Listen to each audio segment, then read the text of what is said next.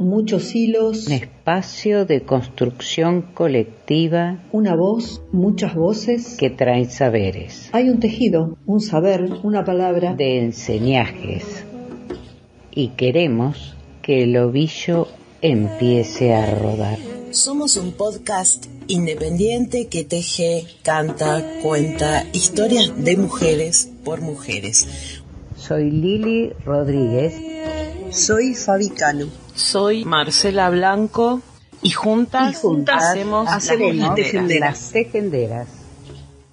Podés escucharnos y seguirnos en Las Tejenderas Podcast por nuestras páginas de Facebook, Instagram, YouTube, Spotify y Google Podcast.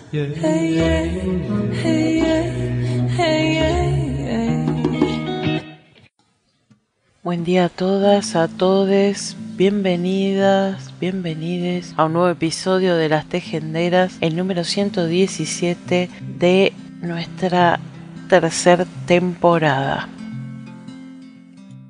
Y bueno, sí, Marce, cuando este podcast esté al aire, va a ser justamente el 25 de noviembre, Día Internacional de la Eliminación de la Violencia contra la Mujer. Se estableció esta fecha en 1981 para denunciar la violencia que se ejerce sobre las mujeres en todo el mundo y reclamar políticas públicas para su erradicación. Esta fecha se estableció en conmemoración del tremendo asesinato de las hermanas Mirabal. Y este 25 de noviembre del 2022 nos encuentra con que una semana antes, el 18 de noviembre, fue encontrado el cuerpo de Susana Cáceres, una mujer que había desaparecido 10 días antes, el 8 de noviembre, y la encontraron a 20 cuadras de su casa.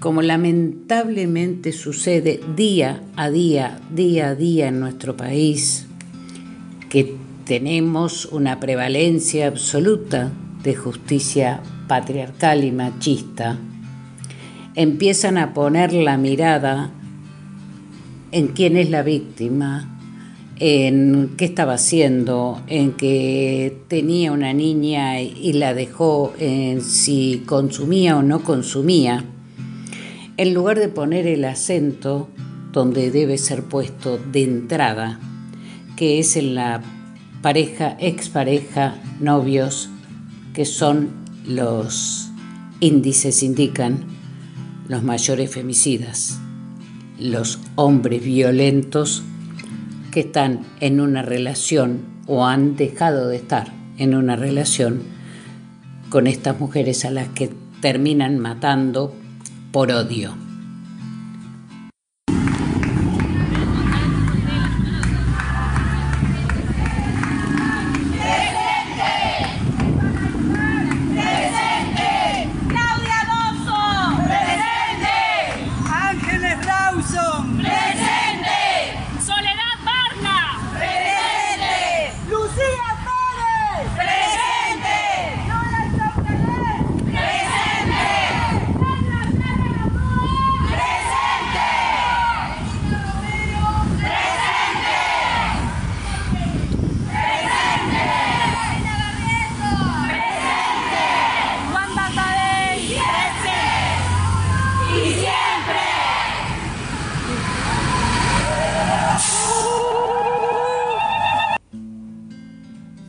Según estas organizaciones, la cantidad de crímenes vinculados al género, los femicidios, pasaron de 20 hechos ocurridos en septiembre a 36 que tuvieron lugar en octubre, mientras Mumalá registró 27 femicidios, lo que significó un incremento de 12 casos en relación al mes anterior, de acuerdo a estos registros. En comparación con septiembre, en octubre del 2022 los femicidios aumentaron casi en un 50%, según el observatorio Maricel Zambrano, que pertenece a la Casa del Encuentro, el observatorio Lucía Pérez y Mumalá Mujeres de la Matria Latinoamericana realizaron como todos los meses informes de crímenes vinculados a la violencia de género. Los femicidios cometidos en el último mes en el país se incrementaron casi un 50% respecto de septiembre. Así lo difundieron estas organizaciones.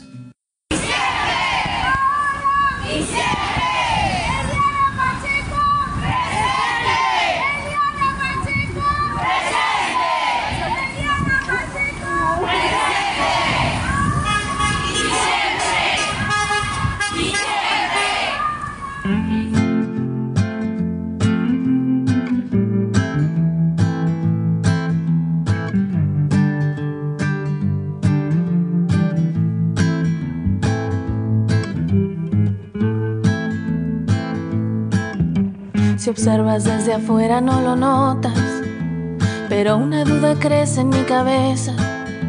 ¿Será que lo mejor es ir a prisa mientras doy vuelta en la esquina de los ojos que me acechan?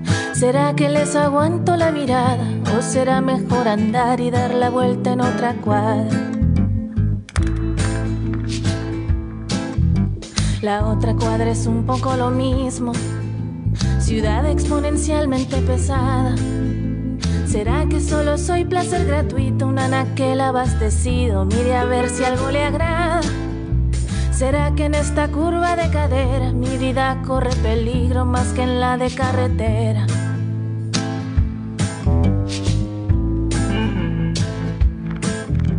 Mi madre me decía, ten cuidado, mejor no andar de noche por las calles Fíjate muy bien que cualquier trago que te tomes te lo sirvan cuando estés allí delante. A mis hermanos no sé qué les dijo, no sé si le mortifique que alguna mujer los mate.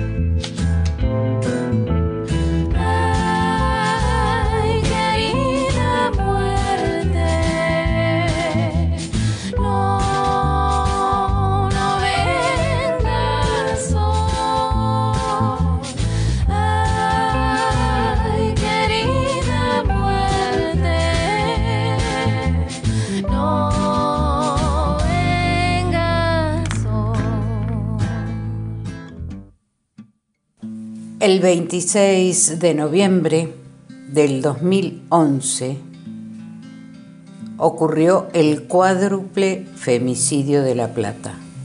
Fueron asesinadas Susana de Bartoli, su hija Bárbara, su nieta Micaela y su amiga Marisol. Hubo un juicio, un juicio sin perspectiva de género, una justicia que todavía tiene deudas, con las familias de las chicas. Prohibido olvidar Susana, Marisol, Bárbara y Micaela presentes siempre, presentes siempre. Las tejenderas queremos recordar ese hecho atroz, ese cuádruple femicidio de La Plata y mandar un abrazo inmenso a nuestra compañera Lore Galle y sus hijas.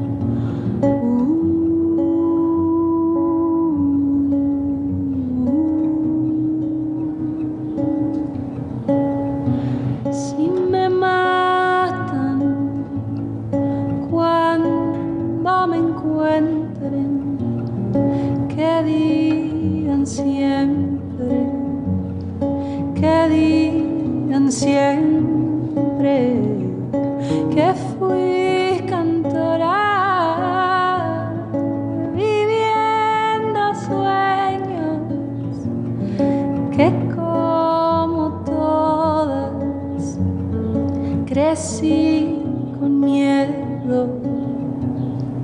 Y aún así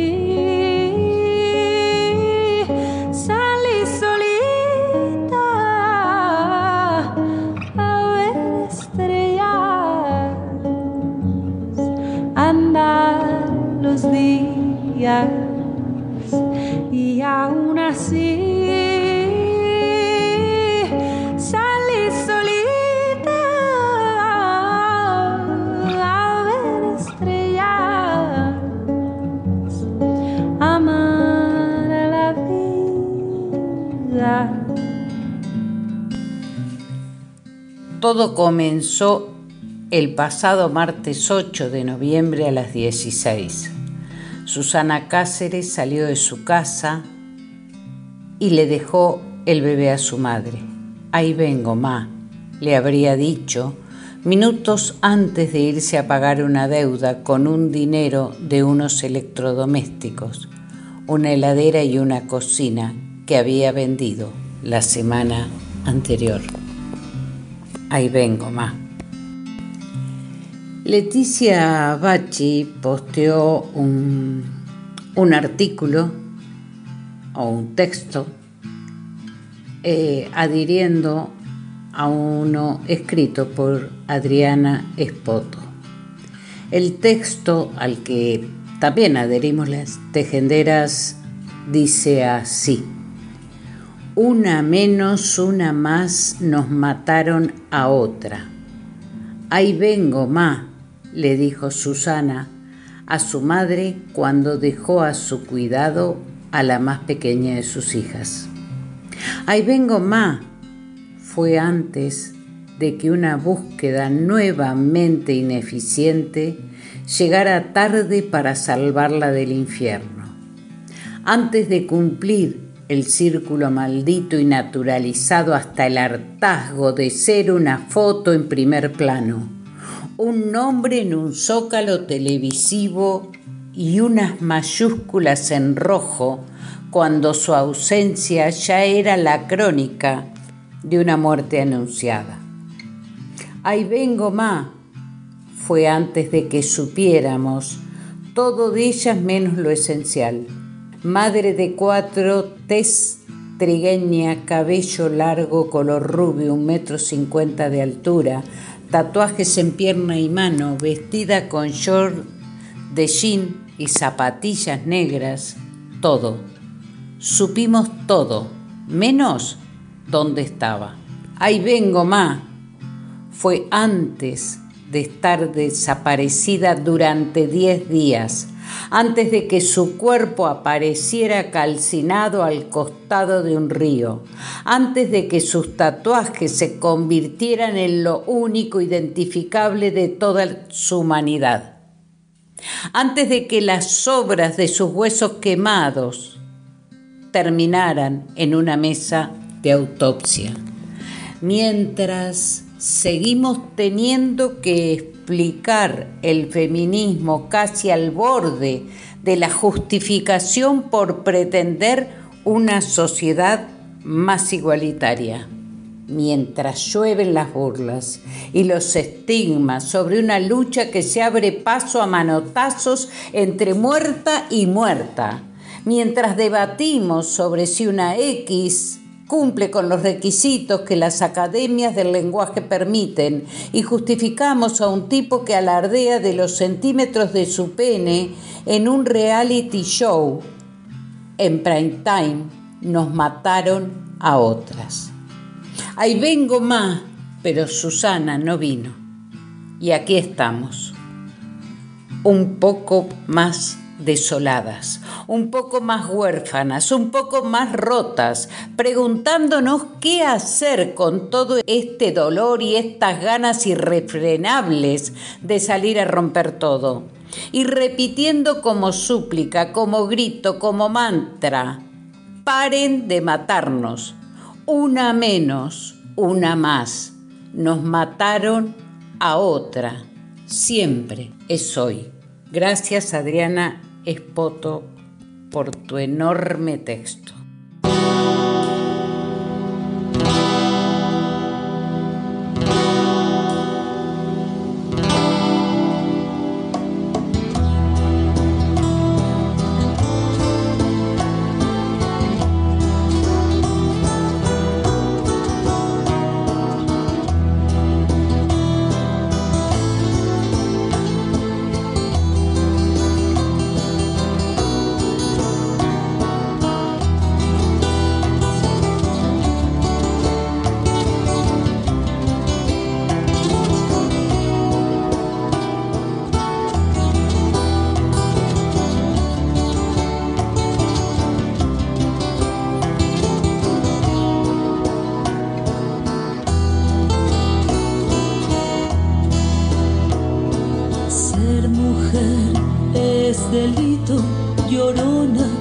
Sanción bien definida.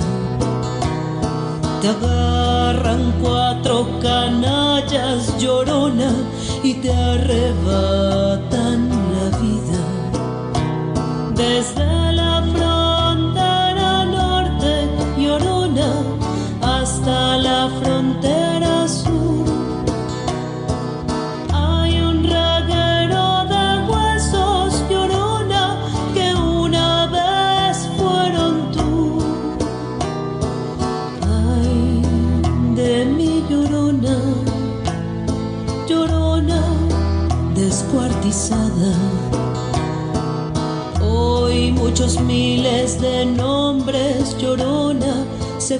en tu mirada serán los hombres del narco, llorona, será el marido celoso, será el sistema completo, llorona, el que te entierre en un foso.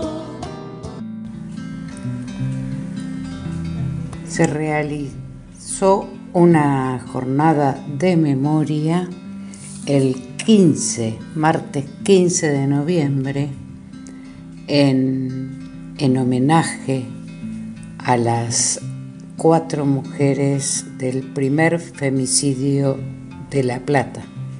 Se cumplieron 30 años del cuádruple femicidio de Elena Arreche, Gladys McDonald, Cecilia Barreda y Adriana Barreda. Se cumplen 30 años, uh, posteó Inés Kramer. 30 años de aquel día en que me llamó mi hermano Matías para decirme, la casa de Cecilia está llena de policías, parece que las mataron a todas. Nunca voy a olvidar esa frase, una frase de esas que uno no espera. De repente te pasan esas cosas que parece que le pasan a otros, pero no. Pienso en los jóvenes que éramos por aquel año 92. También pienso todo lo que yo viví en 30 años, lo que cambié, lo que aprendí, lo que evolucioné. Y ella quedó allí, en ese día, con sus jóvenes 26 años. En lo personal, nunca pude despedirme. Fui al juicio buscando respuestas que no tuve, seguramente porque deseaba que el tiempo volviera atrás y le diera vida, un imposible. Por eso el martes se encontraron en la vereda de la casa de la calle 48. Esa casa que tanto transité, esa casa donde la busqué a Cecilia mañana tras mañana para ir a la escuela. Esa casa donde escuchamos a Lerner a todo volumen. Esa casa donde jugamos al juego de la copa cuando estaba casi vacía. Esa casa donde dormí luego de alguna fiesta. Iremos de nuevo a encontrar a Cecilia, esta vez en el recuerdo, en un recuerdo amoroso. Contando anécdotas recordamos sus rulos indomables, su buen humor, su enorme corazón y su inocencia de siempre.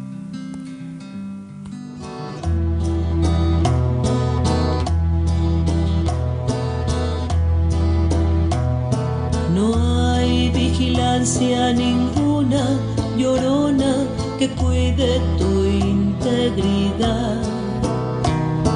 No hay ministerios ni jueces, llorona, que castiguen la maldad.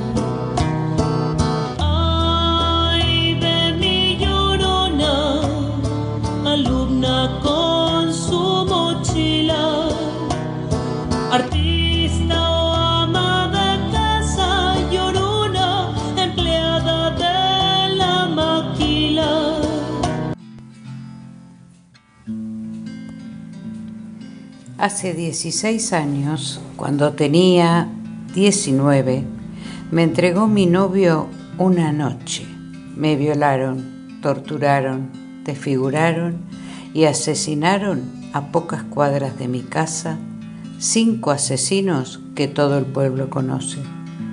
Mi cuerpo fue lavado por el forense, mis ropas e hisopados fueron descartados por empleados judiciales. Las últimas pruebas guardadas para el tercer ju- juicio fueron robadas ante las narices de la fiscal Rossi. Mis asesinos, tranzas mediocres del barrio que respondían al narco juez federal de esa época, siguen libres. Yo nunca tuve derechos por ser mujer y pobre. No tengo justicia. Te lo cuento yo, porque Paula Toledo, de San Rafael Mendoza, no puede.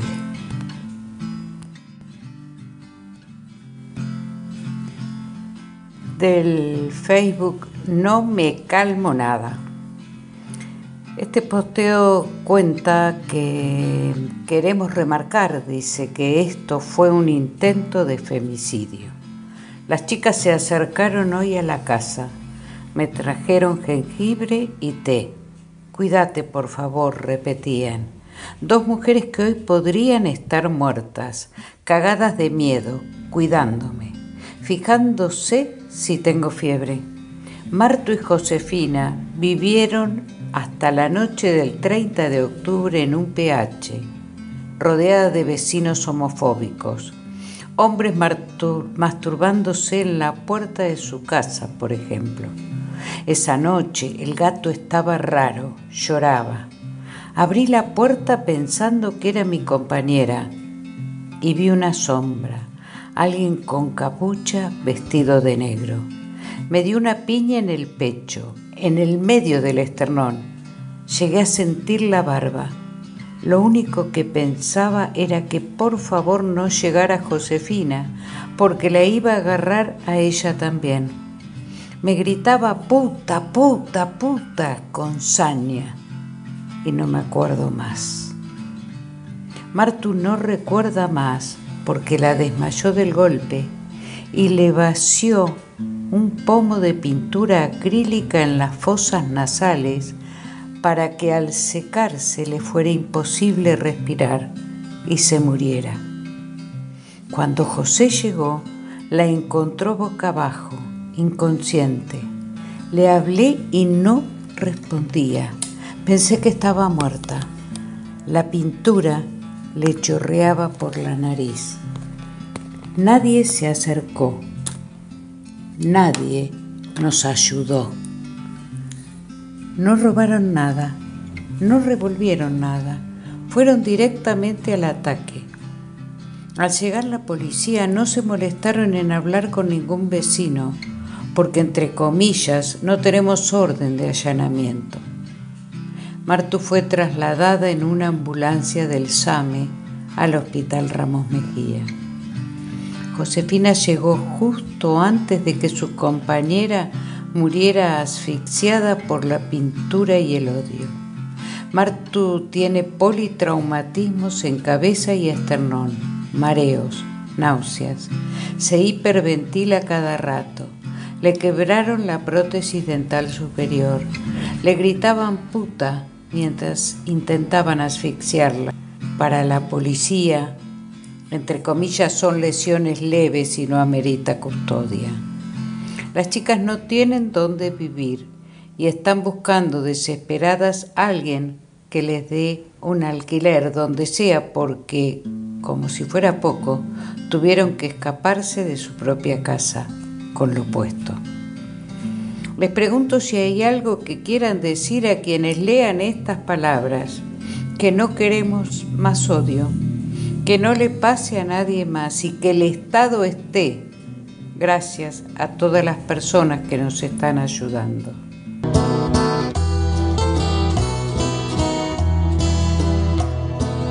Desde que tienes seis años, llorona, hasta que te vuelves vieja. El riesgo de que te maten, llorona, ni te olvida ni te deja. Dicen que por ser mujer, hay llorona, por ser joven y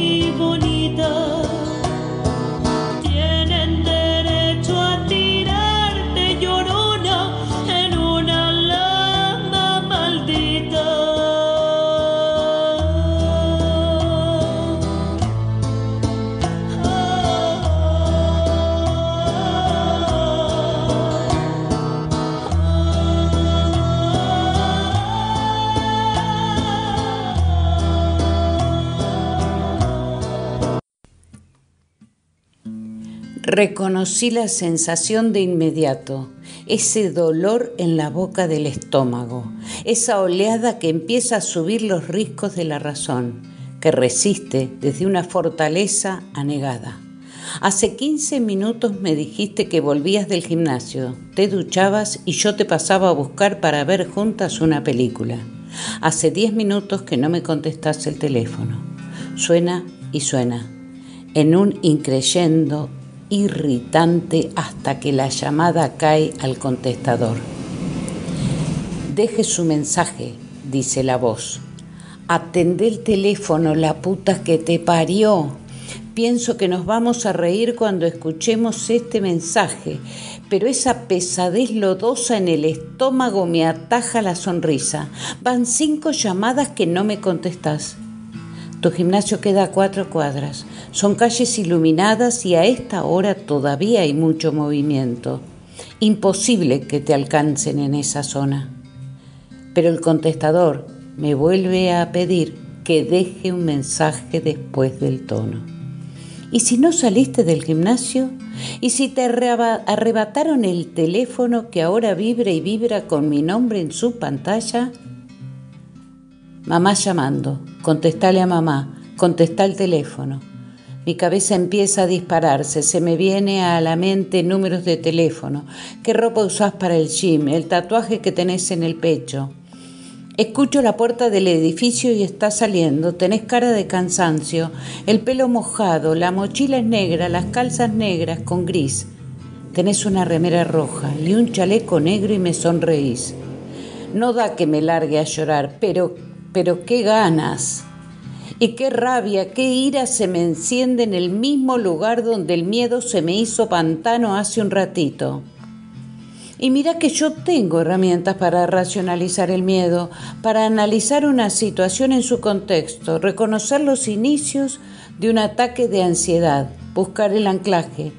Pero esos diez minutos en los que no sabía dónde estabas me recordaron el miedo el más puro, helado, paralizante miedo que nosotras, todas nosotras conocemos y compartimos, y que para mí tiene el sonido de un teléfono sonando en el vacío.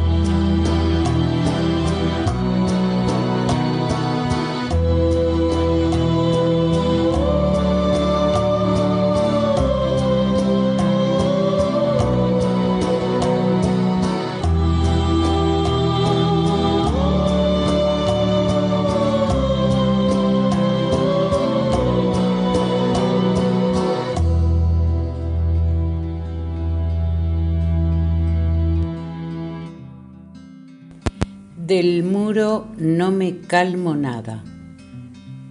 Murió Eve y cada vez que una madre de la plaza se nos va pienso lo mismo.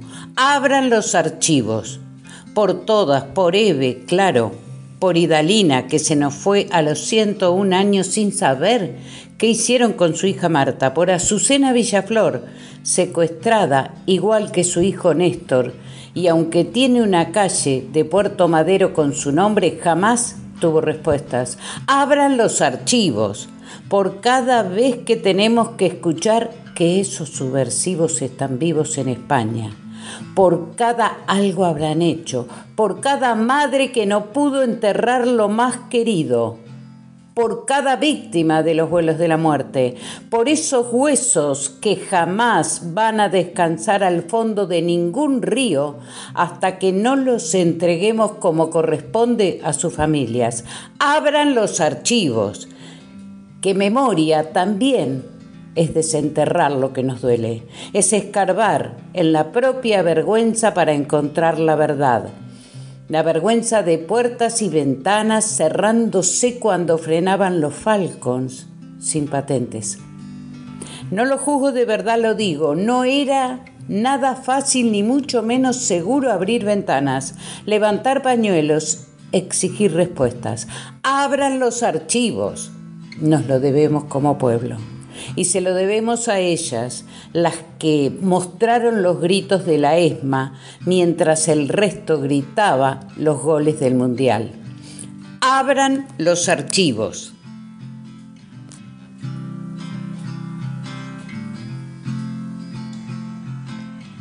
Somos mujeres. Miradnos, somos la luz de nuestra propia sombra, el reflejo de la carne que nos ha acompañado, la fuerza que impulsa a las olas más minúsculas. Somos el azar de lo oportuno, la paz que termina con las guerras ajenas, de rodillas arañadas que resisten con valentía.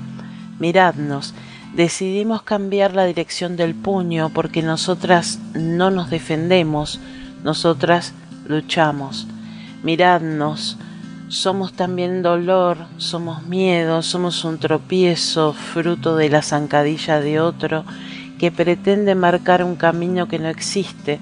Somos también una espalda torcida, una mirada maltratada, una piel obligada, pero la misma mano que alzamos abre todas las puertas, la misma boca con la que negamos hace que el mundo avance.